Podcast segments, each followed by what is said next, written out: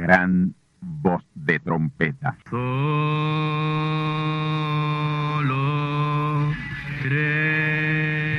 Saludos amigos y hermanos radioyentes.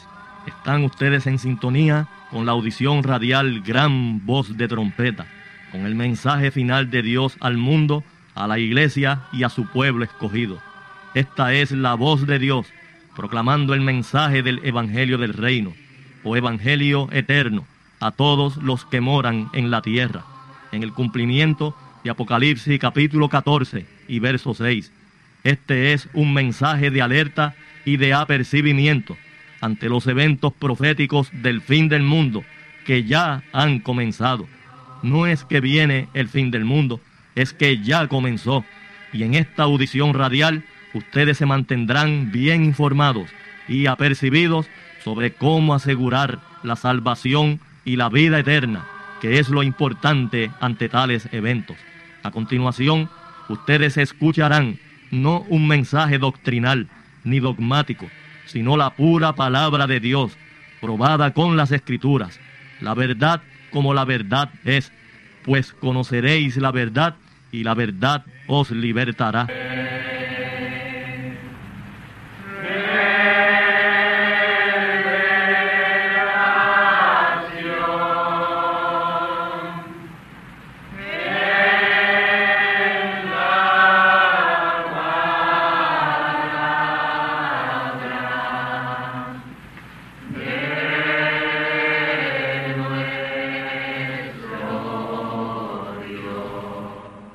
A continuación, ustedes escucharán parte de la biografía del gran profeta mensajero William Marion Branham, la cual esperamos les ayude a conocer mejor la trayectoria física y espiritual de tan vindicado y ungido siervo del Altísimo Señor, a quien Dios acompañó de manera sobrenatural desde el mismo día de su nacimiento. Así que tornaos conmigo a la palabra del Señor para la conferencia especial de esta ocasión, a cargo del pastor asociado del Templo del Tabernáculo del Testimonio, Candelario Branham, vuestro amigo, hermano y servidor en Cristo el Señor, José Osvaldo García Ortiz.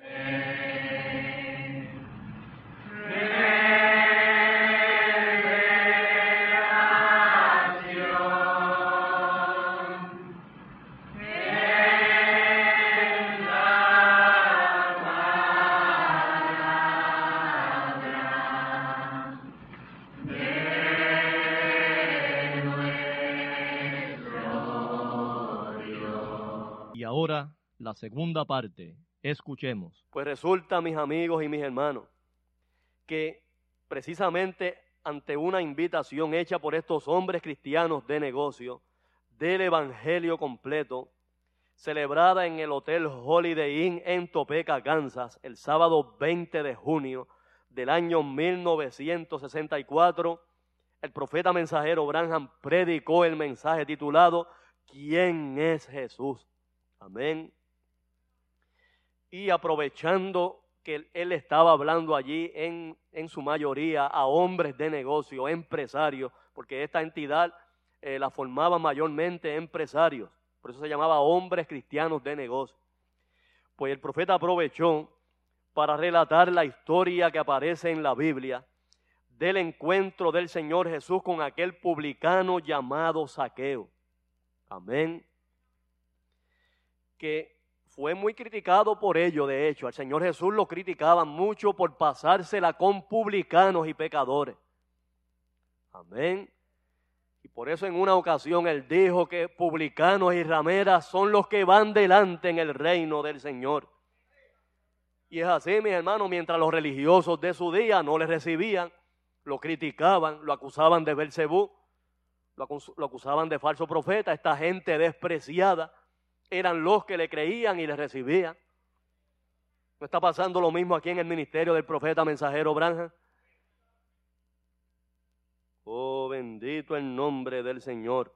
Los que estaban supuestos a recibirle, especialmente el movimiento pentecostal, que fue la edad de la Odisea a la que él fue enviado como su ángel mensajero. le cerraron la puerta, ya no le invitaban a sus iglesias. Amén. Miren quién, a quién tuvo que ir a predicarle, a hombres de negocio, a empresarios. Amén. A modernos saqueos. Oh, bendito el nombre del Señor. Y esto no es la primera vez que sucede, mis hermanos. Como les he dicho, ya había ocurrido en el ministerio del Señor Jesús. ¿Se acuerdan ustedes de aquella tremenda parábola que trajo el Señor Jesús de las bodas? Amén. De un padre de familia que hizo unas, unas bodas y mandó a traer a los convidados, a los que habían sido invitados a esas bodas. Y cada uno de esos invitados comenzó a excusarse. Amén. Y el padre de la familia, bien enojado, mandó a su siervo a que fuera a los vallados, a que fuera por las esquinas de las calles y trajera a los mancos, los pobres, los ciegos, los inválidos. Amén. ¿Por qué? Porque los que eran dignos de venir, los que habían sido invitados, no vinieron. Amén. Oh, bendito el nombre del Señor. Pues mis amigos y mis hermanos, aprovechando el profeta en este mensaje, que tenía allí unos modernos saqueos, porque sepan ustedes que saqueo era un publicano, y los publicanos eran gente muy aborrecida porque eran cobradores de impuestos y en la, mayor, eh, en la mayoría de los casos eran unos usureros. Amén. Se aprovechaban de su posición para lucrarse. Amén. Por eso criticaban al Señor Jesús por pasársela con esta clase de gente. Sin embargo, este varón identificado como saqueo era una verdadera simiente de Abraham. Y cuando el Señor Jesús va pasando, sin nunca haberlo visto, sin conocerlo, pero por el discernimiento de la palabra, cuando va pasando por cierto lugar y Saqueo está encaramado en un árbol para poder verlo, porque la multitud que seguía al Señor le impedía verlo, y él se trepó en un árbol para ver al Señor cuando pasaba, y ahí Jesús le dice, Saqueo, hoy voy a estar en tu casa. Aleluya. Y estando allí en la casa de saqueo, dice, hoy ha venido la salvación a esta casa. Porque él también es una simiente de Abraham. Y el Hijo del Hombre vino a buscar y a salvar lo que se había perdido. Aleluya. Gloria al nombre del Señor aprovechando esta historia tan tremenda de saqueo, el profeta mensajero Branham dice allí en esa convención, y cito, saqueo, ¿estás listo en esta mañana? ¿Por qué no bajas del árbol ahora? ¿Por qué no te bajas? Él va pasando por este camino ahora, pasando por tu corazón y te está hablando. Aleluya. ¿No es esa una clara identificación mesiánica de la segunda venida de Cristo en cumplimiento allí en Topeka, Kansas? Oh, gloria al nombre del Señor. Luego de eso, mis hermanos, el profeta predicó el tremendo y glorioso mensaje titulado El poderoso Dios develado ante nosotros. Gloria al Señor. Este mensaje fue predicado el jueves 29 de junio del año 1964 en Filadelfia, Pensilvania. Y el tema lo dice todo, mis hermanos, porque si el velo es lo que oculta la divina presencia de Dios, y ese velo siempre es el mensajero de turno, Así que si el profeta está develando a Dios ante nosotros, eso significa que Él se ha revelado y se ha dado a conocer. Y está manifestando allí públicamente cuál es su velo de carne, donde Él está manifiesto. Oh, gloria al nombre del Señor. Aleluya. Gloria a Dios. Voy a citar un solo extracto de este mensaje que para mí es más que suficiente para probar que la divina presencia de Dios estaba allí presente en Filadelfia. Gloria al nombre del Señor. Dice así el profeta Isito. Y vemos aquí que Dios siempre ha tenido un cuerpo de carne en su manifestación. Cuando Moisés lo vio, él era un hombre, lucía como un hombre. Cuando Dios estaba tras el velo, también estaba cubierto de piel. Y Dios esta noche en su iglesia está velado en su iglesia tras un velo de carne. Él sigue siendo el mismo Dios esta noche. Lo sabemos. Pero ahora, como siempre, el velo de carne es lo que hace tropezar a las tradiciones. Ellos no pueden creer que es Dios haciendo que la gente actúe de esta forma. ¿Lo ven? Es porque Dios está velado en su iglesia tras un velo de carne. Eso es correcto. Él está escondido al incrédulo y revelado al creyente. Esta es una prueba, mis amigos y mis hermanos, para saber si usted es un creyente o es un incrédulo. Si usted ha podido ver y ha creído en la manifestación plena del Espíritu Santo en William Marion Branham, usted es un verdadero creyente de la palabra, porque él mismo se ha revelado al creyente, pero se ha escondido del incrédulo.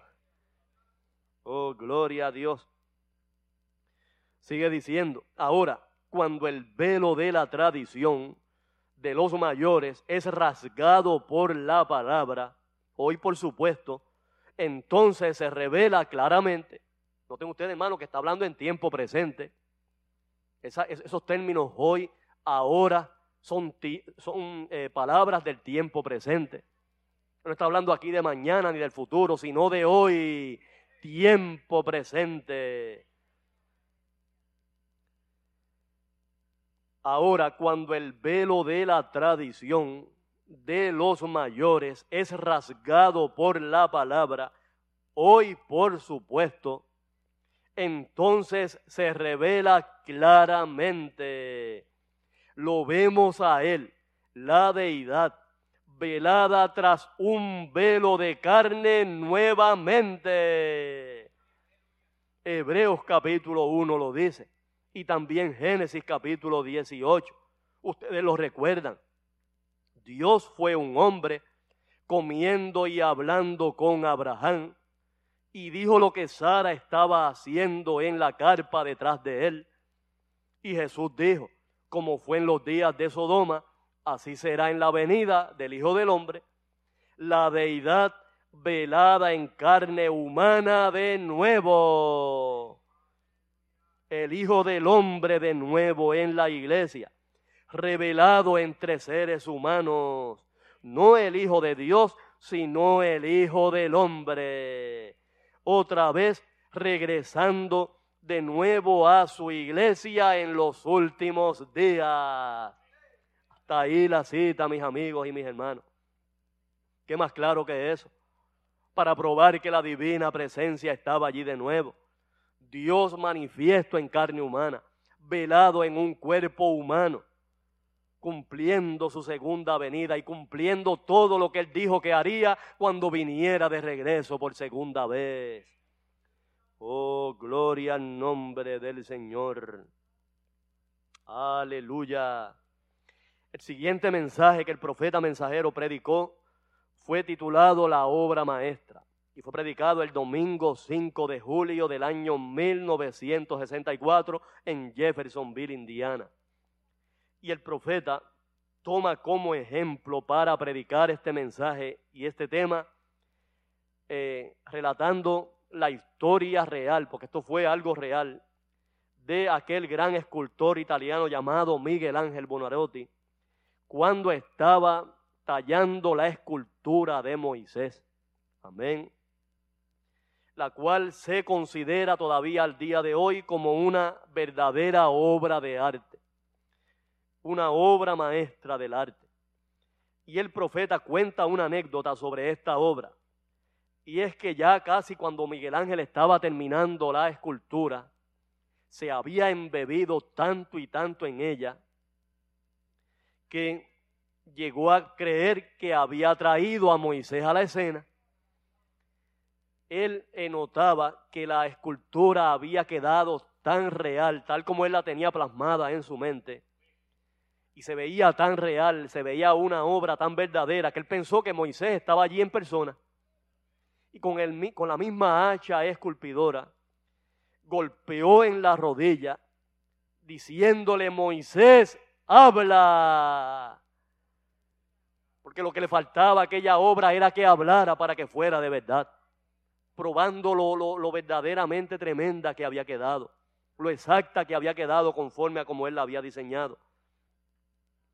Y muchas personas pensaron al llevarle, al darle este golpe en la rodilla, que le llevó una lasca de la rodilla, muchas personas pensaron que la había dañado, que la había arruinado, que una obra tan tremenda la había echado a perder al, darle este golpe.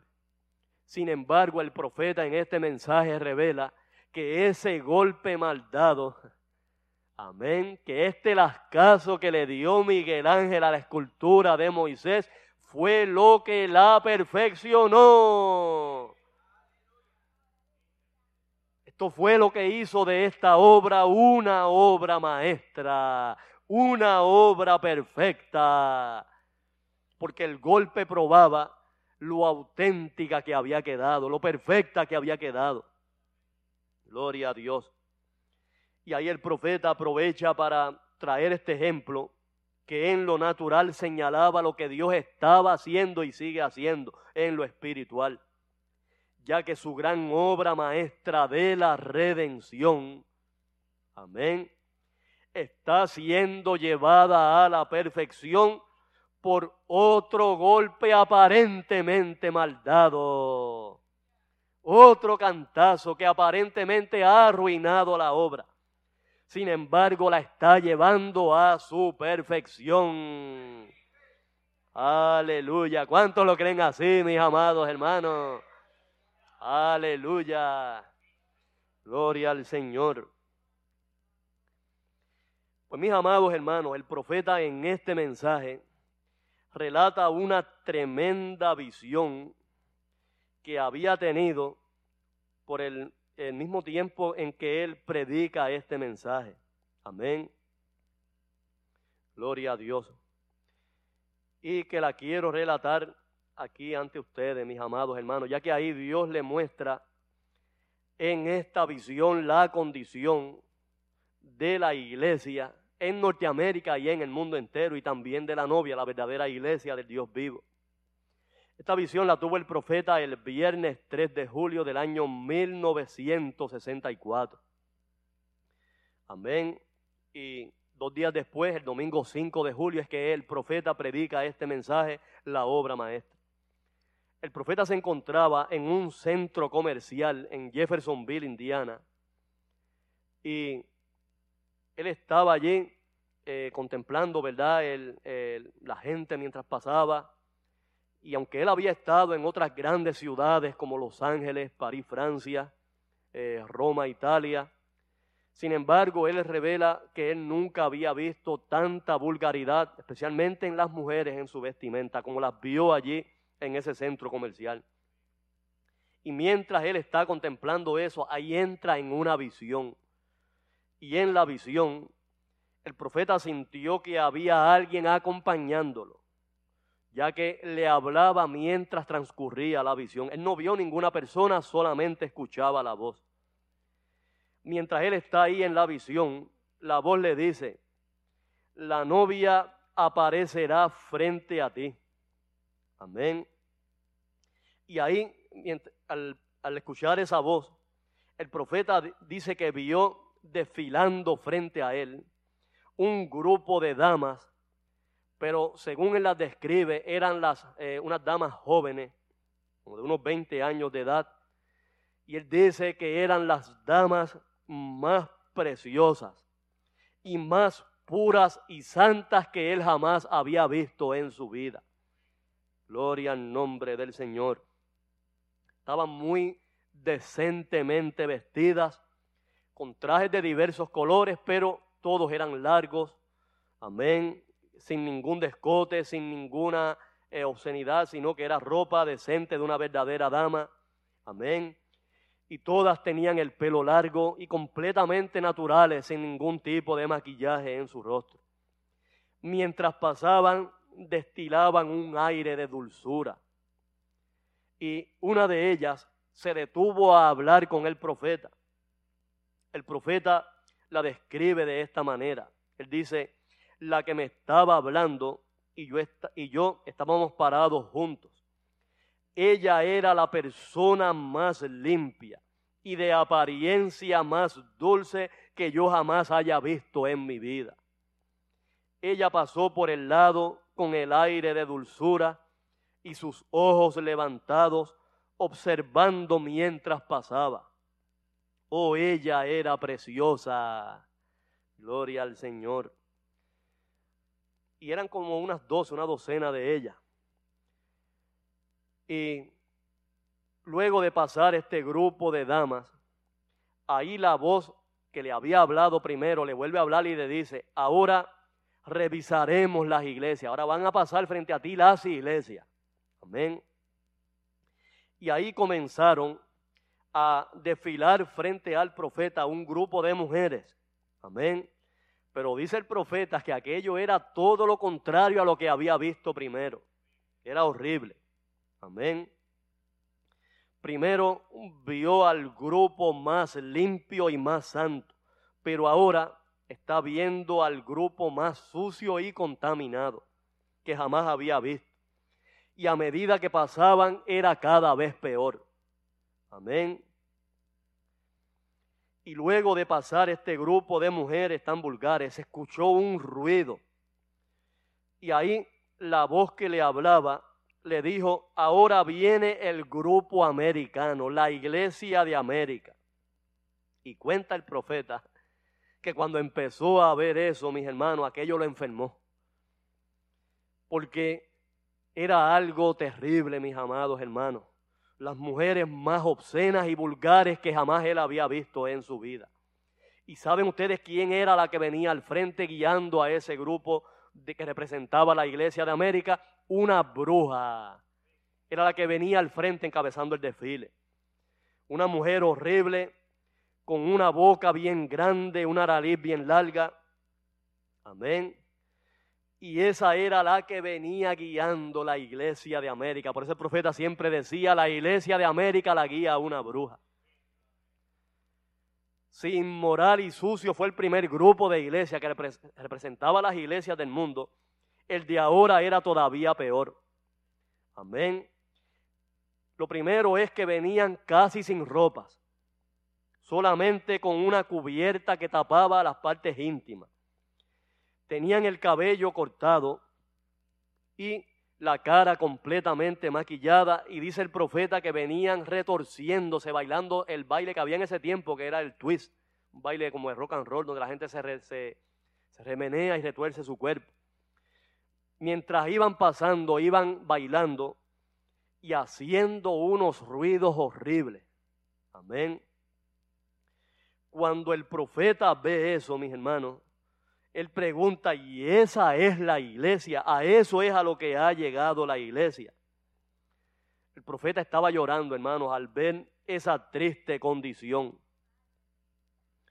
Y ahí el profeta dice en el mensaje, para mí esta bruja no es otra cosa que el concilio mundial de iglesia, que está guiando a la iglesia rumbo a la perdición. Luego de pasar todas estas mujeres frente a él, la voz le habló y le dijo, espera, que la novia va a aparecer otra vez, ella tiene que venir otra vez. Noten eso, hermano. Había pasado primero la novia, fue el primer grupo que vio las mujeres santas, ¿verdad? Que destilaban dulzura. Amén. Y muy decentemente vestidas, completamente naturales. Y ahora la voz le dice que la novia iba a pasar por segunda vez. Y ahí venían de nuevo, mis hermanos. Esas damas de apariencia dulce, bien vestidas. Amén. Tenían diferentes eh, estilos de peinado, pero todas tenían el cabello largo. Amén. Gloria al Señor. Y ya cuando están terminando las, eh, van pasando, ya cuando quedaban dos o tres de las últimas de ese grupo que venían pasando frente a él, como que se salieron de paso. Amén. Y comenzaron a desviarse a la derecha. Y ahí el profeta iba a gritarle, ¿verdad? Que no se salieran de paso, que se mantuvieran en línea recta que volvieran al camino y ahí la visión le dejó. Gloria al nombre del Señor. Mis amigos y mis hermanos, ¿saben ustedes por qué Dios le muestra al profeta a la novia pasando dos veces frente a él? Es porque ahí Dios le está identificando la novia o el grupo de simientes predestinadas de la segunda venida y también el grupo de la novia de la tercera venida. ¿Notaron ustedes que el primer grupo que representaba a la novia de la segunda venida, hubo una que se detuvo a hablar con él? Sin embargo, del otro grupo ninguna se paró. Amén. Pues claro, mis hermanos, a la, a la novia de la segunda venida fue a la que él les ministró la palabra. Gloria al Señor. A esa él le habló directamente, pero no al grupo de la tercera venida de Cristo. Oh, bendito el nombre del Señor. Y lo de estas dos o tres eh, novias ya al final, como saliéndose de paso, amén. El profeta nos reveló a nosotros que eso señala la incursión de los falsos ungidos que entraron al mensaje luego de la partida del profeta, tratando de desviar a la novia y sacarla de paso, pero por la palabra los verdaderos instrumentos de Dios, los verdaderos mensajeros de Dios, los verdaderos ungidos de Él, se han mantenido blandiendo la espada de la palabra y exhortando a la novia que no se salga de paso, que se mantenga en la línea recta del mensaje, sin desviarse ni a derecha ni a izquierda Oh, gloria al nombre del Señor. Aleluya. Gloria a Dios. Mis amados hermanos, otro de los tremendos mensajes que el profeta predicó en ese tiempo fue el mensaje titulado El futuro hogar del novio celestial y de la novia terrenal. Gloria al nombre del Señor. Mensaje predicado el 2 de agosto del año 1964 en el tabernáculo Branham en Jeffersonville, Indiana. Y lo importante y trascendental de este mensaje es que es aquí donde el profeta mensajero Branham trae las dimensiones de la santa ciudad el gran monte de la tierra original, que será el gran palacio de morada de la novia, la novia completa de todas las edades. Gloria al nombre del Señor. Esa santa ciudad como monte ya estuvo aquí en la tierra, pero en su estado original. Fue ahí donde Dios puso originalmente al querubín lucero y a los ángeles que él comandaba antes de poner al hombre sobre la tierra. Y la razón de poner a, Lucero y a sus ángeles es porque ellos serían los sirvientes de los hijos de Dios. Pero tan pronto Dios les reveló la razón de haberlo creado y, y, haberlo puesto en esta tierra para servir a sus hijos, a los hijos de Dios, ahí Lucero se reveló. Y reveló a la mayoría de los ángeles que él comandaba. Y por eso Dios envió el terrible cataclismo que destruyó la tierra en su estado original, dejándola como la describe Génesis 1.2, en total caos. Amén. En desolación, desordenada y vacía, llena de tinieblas y cubierta de aguas. Amén. Y ese gran monte Dios lo enterró en las profundidades de la tierra, preservándolo ahí para que el hombre no lo profanara y no lo contaminara, ya que él habría de poner como quiera al hombre sobre la tierra. Y ese gran monte va a emerger de las profundidades de la tierra una vez este planeta sea renovado y devuelto a su condición original.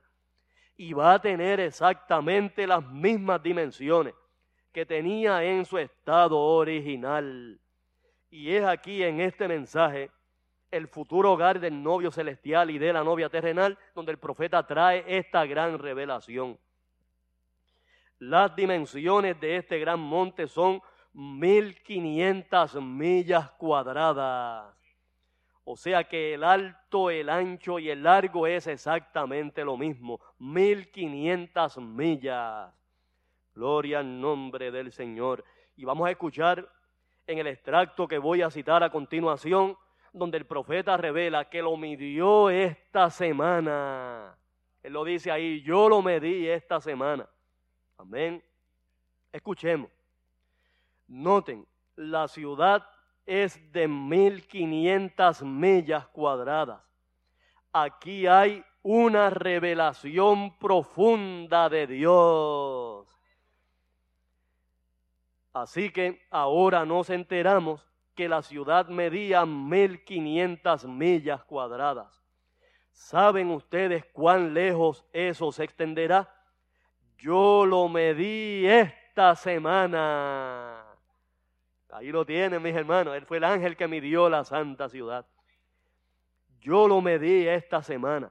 Se extenderá desde Maine hasta Florida y desde las costas orientales a 600 millas más allá al oeste del Mississippi. En otras palabras, la mitad de los Estados Unidos solo para la ciudad. Gloria al Señor. Hasta ahí la cita, mis amados amigos y hermanos. Noten ustedes que el profeta revela ahí las dimensiones de ese gran monte que será el palacio de morada de la verdadera iglesia del Dios vivo.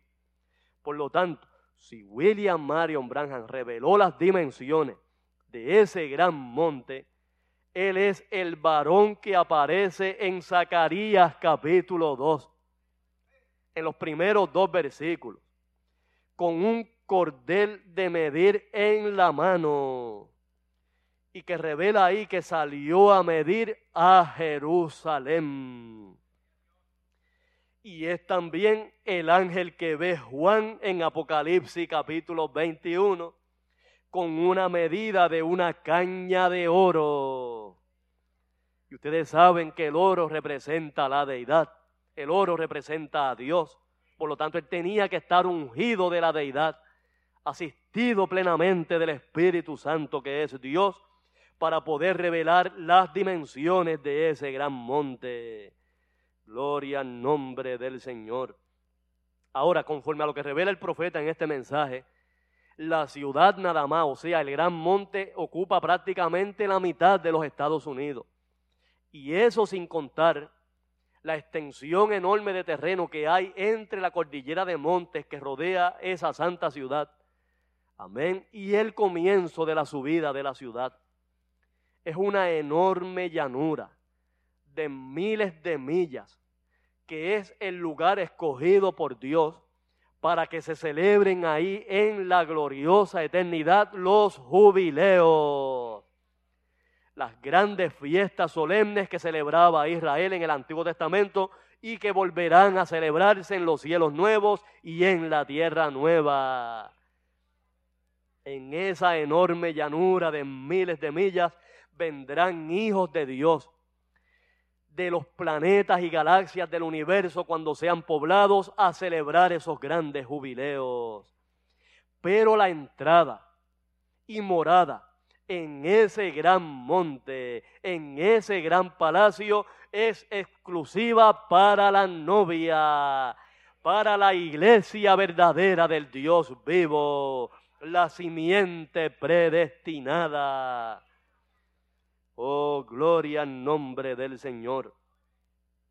Miren si es grande y es inmenso ese monte, que si nosotros literalmente nos parásemos en la base, o sea, en el comienzo de la subida de ese monte, y eleváramos nuestra mirada hacia arriba para poder contemplar la cúspide o tope de ese monte, hermanos, 1500 millas de alto sería tan alto que se nos perdería en el espacio de lo inmenso y de lo grande que es ese monte.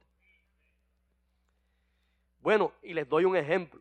Los aviones comerciales de las líneas aéreas vuelan a unos 37 mil pies de altura, que eso apenas son unas 7 millas de alto. Y cuando usted mira un avión volando a esa altura en el aire, ¿cómo lo ve? ¿Verdad que lo ve bien pequeñito? Ahora dígame usted 1500 millas cuadradas, que eso es más de 200 veces la altura a la que vuelan los aviones comerciales. Miren hermano, estar en el tope de ese gran monte, amén, es estar por encima de todas las capas de la atmósfera, por encima de la estratosfera, de la ionosfera, amén, todas las capas de la atmósfera. Amén. Eso es estar ya literalmente en el espacio. Por eso es que ahí no puede subir todo el mundo, mis hermanos. Amén. Esa es una de las importantes razones del por qué ese gran palacio es exclusivo solamente para la novia para la simiente predestinada. Amén. Oh, gloria al Señor. Luego de ese tremendo mensaje, el profeta predicó el mensaje titulado Probando su palabra. Y luego de ese mensaje, predicó una serie de cuatro mensajes de preguntas y respuestas. Amén y en el último de esos mensajes de preguntas y respuestas, el profeta narra un evento bien significativo que tomó lugar en una campaña que el profeta celebró en una ciudad de Mississippi llamada Meridian. Amén. Y quiero relatarlo en este mensaje, en esta noche. Cuenta el profeta en este mensaje que mientras él celebraba esta campaña allí en Mississippi, había mucha gente y la fila de oración era grandísima, era enorme. Ya su hijo Billy Paul había repartido las tarjetas de oración y esto se hacía, como ya hemos explicado en otros mensajes, para mantener el orden en la fila de oración. Y aunque estaba cayendo lluvia, la gente como quiera permanecía en la línea de oración esperando su turno para que el profeta orara por ellos. Amén. Todavía el profeta no había llegado para comenzar el servicio, pero ya la gente había estado allí desde temprano. Y había una joven madre que trataba de controlar, de controlar a su hijito, a su pequeño bebé, que se la pasaba llorando continuamente. Ella estaba en la fila de oración y muy cerca de ella había otra dama que estaba muy preocupada por ese niño, por lo mucho que lloraba, por lo insistentemente que lloraba. Y de momento sintió una voz que le habló a su corazón, a esta otra dama, y le dice, ve y ora por ese niño, ve y ora por ese bebé. Ella pensaba que había sido ella misma que lo había pensado o lo había imaginado. Amén. Pero al poco rato volvió a escuchar la misma voz que le dijo, ve y ora por ese bebé. Amén. La señora notó que la muchacha, la mamá del niño, tenía una tarjeta de oración en su mano. Y ella pensó, pero ¿cómo yo puedo ir a orar por ese bebé si ella vino para que el hermano Branham orara por él? Yo no soy digna de hacer eso. Y a cada rato volvía a escuchar la misma voz. Ya estaba intranquila, mis amados hermanos. Y ahí se dirigió donde la joven. Ella dijo, bueno, yo por lo menos voy a preguntarle a ver si ella está dispuesta a que yo haga una oración por su bebé. Y se levantó y fue donde la dama, donde la mamá del niño. Y le dijo, querida, ¿te quieres sentar un ratito en mi silla? Y la, la, dama le dijo, no, no, no, yo no quiero tomar su asiento, estoy tratando de mantener a mi bebé callado. Y la señora le dice, pero te ves tan agotada, tan cansada. Y la, y la dama le dijo, sí, lo estoy. Y ella le dice, veo que tienes una tarjeta de oración en la mano y tal vez tu número sea llamado para que el hermano Branham ore por ese bebé. Y la joven le dijo, sí, confiamos que mi número sea llamado. Y la dama le dijo, yo también, yo espero que sea llamado. Pero te quiero preguntar algo, ¿tú eres cristiana? La joven le dijo, sí, yo lo soy. Y la dama le dijo, sí, yo también yo soy cristiana. Pero hace rato vengo escuchando una voz que me dice que venga y ore por tu bebé. Eh, primero pensaba que era mi producto de mi imaginación, pero como ha sido tan insistente, tú me permitirías que yo hiciera una oración por tu bebé y así yo sentirme más tranquila. No te ofendería que yo orara por él. Y la mamá del niño dijo, no hay ningún problema, claro que puedes orar por él. Eso no me va a ofender en ninguna manera. Amén. Y ahí esta dama oró por el niño. Amén. Y le cedió su asiento en lo que llegaba el momento para que el profeta comenzara a orar por los enfermos. Amén. Esta dama, la señora que había orado por el niño, como le cedió su asiento, tuvo que irse al tercer piso porque el lugar estaba abarrotado. Al tercer piso de aquel auditorio. Amén.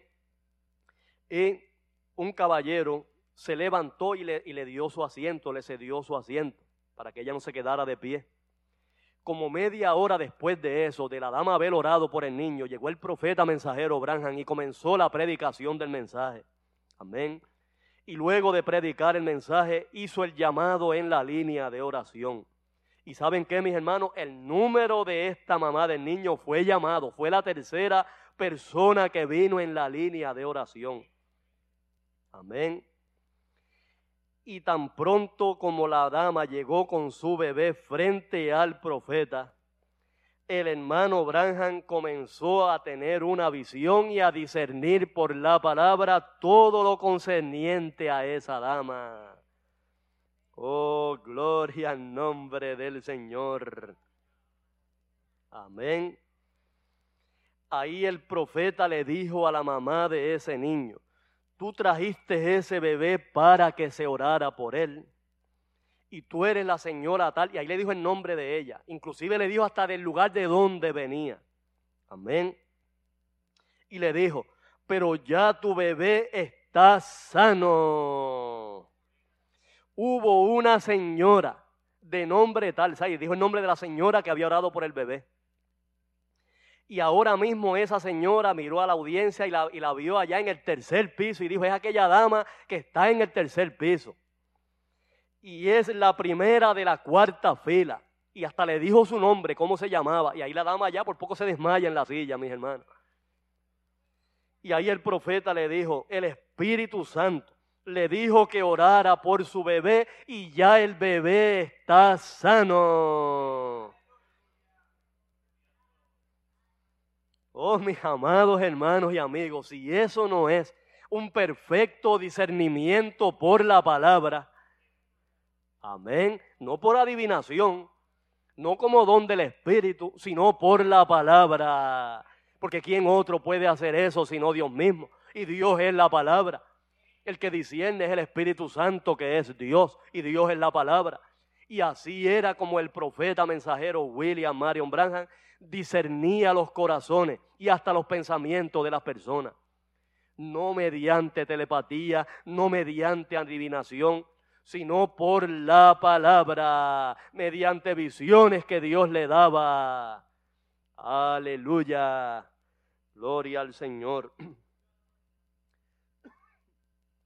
Y hago esta aclaración porque existe el don de discernimiento, pero como don del Espíritu. Amén. Y eso puede fallar y ha fallado. Porque la misma palabra revela en Romanos 11, 29 que los dones son sin arrepentimiento. Amén. O sea que una persona que puede ser una persona incrédula, que no sea creyente, puede tener y puede operar los dones del Espíritu. Amén, porque son sin arrepentimiento. Y por eso puede fallar y ha fallado en muchas ocasiones. Pero cuando es discernimiento por la palabra, tal como sucedió en el ministerio del Señor Jesús, y tal como sucedió miles y miles de veces en el ministerio del profeta mensajero Branham, sin fallar ni una sola vez. Amén. Ahí no hay falla, hermano, ahí, ahí se va a la segura porque es mediante visión que el Espíritu Santo, que es la palabra, le da al profeta. Gloria al nombre del Señor. Esa señal mesiánica nunca falló en el ministerio del profeta ni siquiera en el caso aquel del hombre que trató de burlarse del profeta y ponerlo en ridículo allí en una de sus campañas. Este hombre, un hombre completamente sano y saludable, había puesto, había ido a la línea de oración y había tenido una tarjeta de oración y había puesto en la tarjeta que tenía cáncer sin tenerlo para poner en ridículo al profeta cuando le tocara su turno cuando le tocó su turno y pasó frente al profeta. Amén. Ya el hermano Branja, esta era una de las últimas personas que había venido, ¿verdad? Allí a la plataforma. El profeta había orado por montones de personas. Y ustedes saben cómo es que las visiones, las continuas visiones, agotaban al profeta y minaban sus energías. Él estaba bien extenuado, estaba bien agotado y no se dio cuenta que era una trampa del diablo que este hombre le tendía. Amén. Pero mis amigos y mis hermanos, aunque el profeta estaba extenuado y estaba agotado, el Espíritu Santo que nunca se cansa, el Dios incansable estaba allí todavía para defender a su profeta. Tan pronto el hermano Branham ve este hombre pararse frente a él, el profeta le dice, caballero, usted está completamente sano, usted no tiene ninguna clase de padecimiento. Y ahí el hombre le dice, pero lea mi tarjeta de oración, yo puse en la tarjeta lo que yo tengo. Y el hermano Branham le dice, yo no tengo nada que ver con las tarjetas, yo solamente veo o hablo lo que Dios me muestra y le puedo decir que usted está completamente bien, completamente sano. Amén. Y ahí el hombre empezó allí a vociferar a todo pulmón, delante de toda aquella audiencia. ¿Se dan cuenta ustedes que es un impostor? ¿Ven cómo no pudo adivinar la condición que yo tengo? Parece que le falla. Empezó a burlarse de él, del hermano Branham. Y ahí el hermano Branham se dio cuenta que era una trampa del diablo. Y por eso con autoridad. Ahí Dios le dio fuerza nuevamente, mi hermano. Y dijo estas palabras, le dijo el, profeta a este hombre. Por cuanto usted ha querido burlarse del don y del poder sobrenatural y de este don tan sagrado, pues ahora si tiene lo que puso en la tarjeta de oración antes no lo tenía, pero ahora sí lo tiene. Y el hombre había puesto que tenía cáncer. Y saben qué, hermano, ahí el hombre cayó allí postrado en la plataforma. Y empezó a hablar la parte de abajo del pantalón del profeta diciéndole, tenga misericordia de mí. Y el profeta dijo, no, no, ahora es entre usted y Dios. Por querer burlarse del Evangelio y de, este, de esta obra tan sagrada. ¿Saben qué pasó, mis amigos y mis hermanos? Los ujieres allí en la campaña sacaron a ese hombre de allí de la plataforma y un cáncer lo tomó y duró muy pocos días después de eso. Hermano, esto es serio, ¿saben? Esto no es juego. Y yo advierto a través de la onda radial a todos los amigos y hermanos que están escuchando estos mensajes yo le advierto por la misericordia de Dios que no se atreva usted a catalogar este gran ministerio del profeta mensajero Branham como algo del diablo. Luego de Dios haber vindicado de la manera tan poderosa y tan sobrenatural el ministerio de este mensajero, no se atreva a catalogarlo como algo del diablo. Antes de criticarlo o de llamarlo del diablo, piense primero en las consecuencias. Lo que usted no entiende o no puede creer ahora, dele tiempo que posiblemente más adelante lo pueda entender y lo pueda creer. Pero no se arriesgue a cometer la funesta blasfemia contra el Espíritu Santo, que es atribuir al diablo lo que hace Dios. Oh, bendito el nombre del Señor. Hasta aquí hemos llegado por esta ocasión con este resumen de la vida y ministerio del profeta mensajero William Marion Branham. Mañana, con el favor de Dios, vamos a continuar esta serie de mensajes trayendo el relato de la tremenda experiencia que una vez más vindicaba la divina, la presencia del Señor en el profeta mensajero Branham con aquel arzobispo de la Iglesia Católica Romana llamada John Stanley. Gloria al nombre del Señor. Bendecidos del Altísimo y valiente Señor. Amén.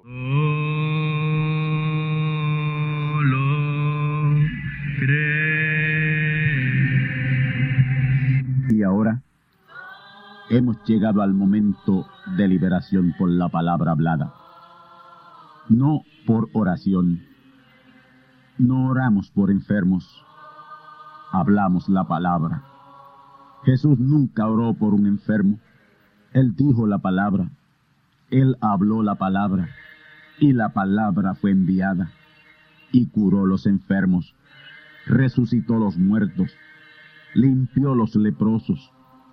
Abrió ojos a ciegos. Oídos a sordos. Desató lenguas a mudos. Y la buena noticia hoy es que él es el mismo, antier, ayer y hoy. Lo que Él hizo antier y ayer por otros, lo puede hacer hoy por ti. Tened la fe de Dios. Al que cree, todo es posible. Cree solamente y te será hecho. Enfermedad maligna enfermedades producidas por demonios, virus, bacterias y gérmenes, os echo fuera y os maldigo con maldición de muerte y proclamo liberación sobre todo oprimido del diablo, que llene los requisitos para ser liberado.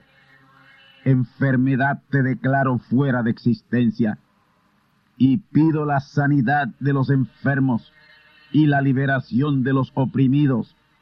En el nombre del Hijo de Abraham, el Todopoderoso Señor. Amén. Amén. La palabra ha sido dicha. La palabra ha sido hablada. Y tú estás liberado. Da gracias a Dios por tu liberación. Y ve y cuéntale a otros lo que Dios ha hecho por ti.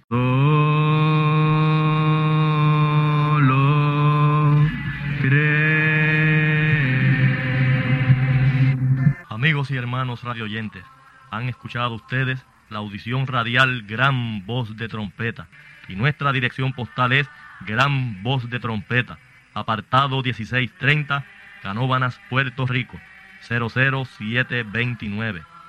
Una vez más, Gran Voz de Trompeta, apartado 1630, 1630, Canóbanas, Puerto Rico, 00729. Les invitamos muy cordialmente para que escuchen estas conferencias proféticas y sean apercibidos ante los eventos del fin del mundo que ya comenzó. Les deseamos pues ricas bendiciones en Cristo el Señor. Amén.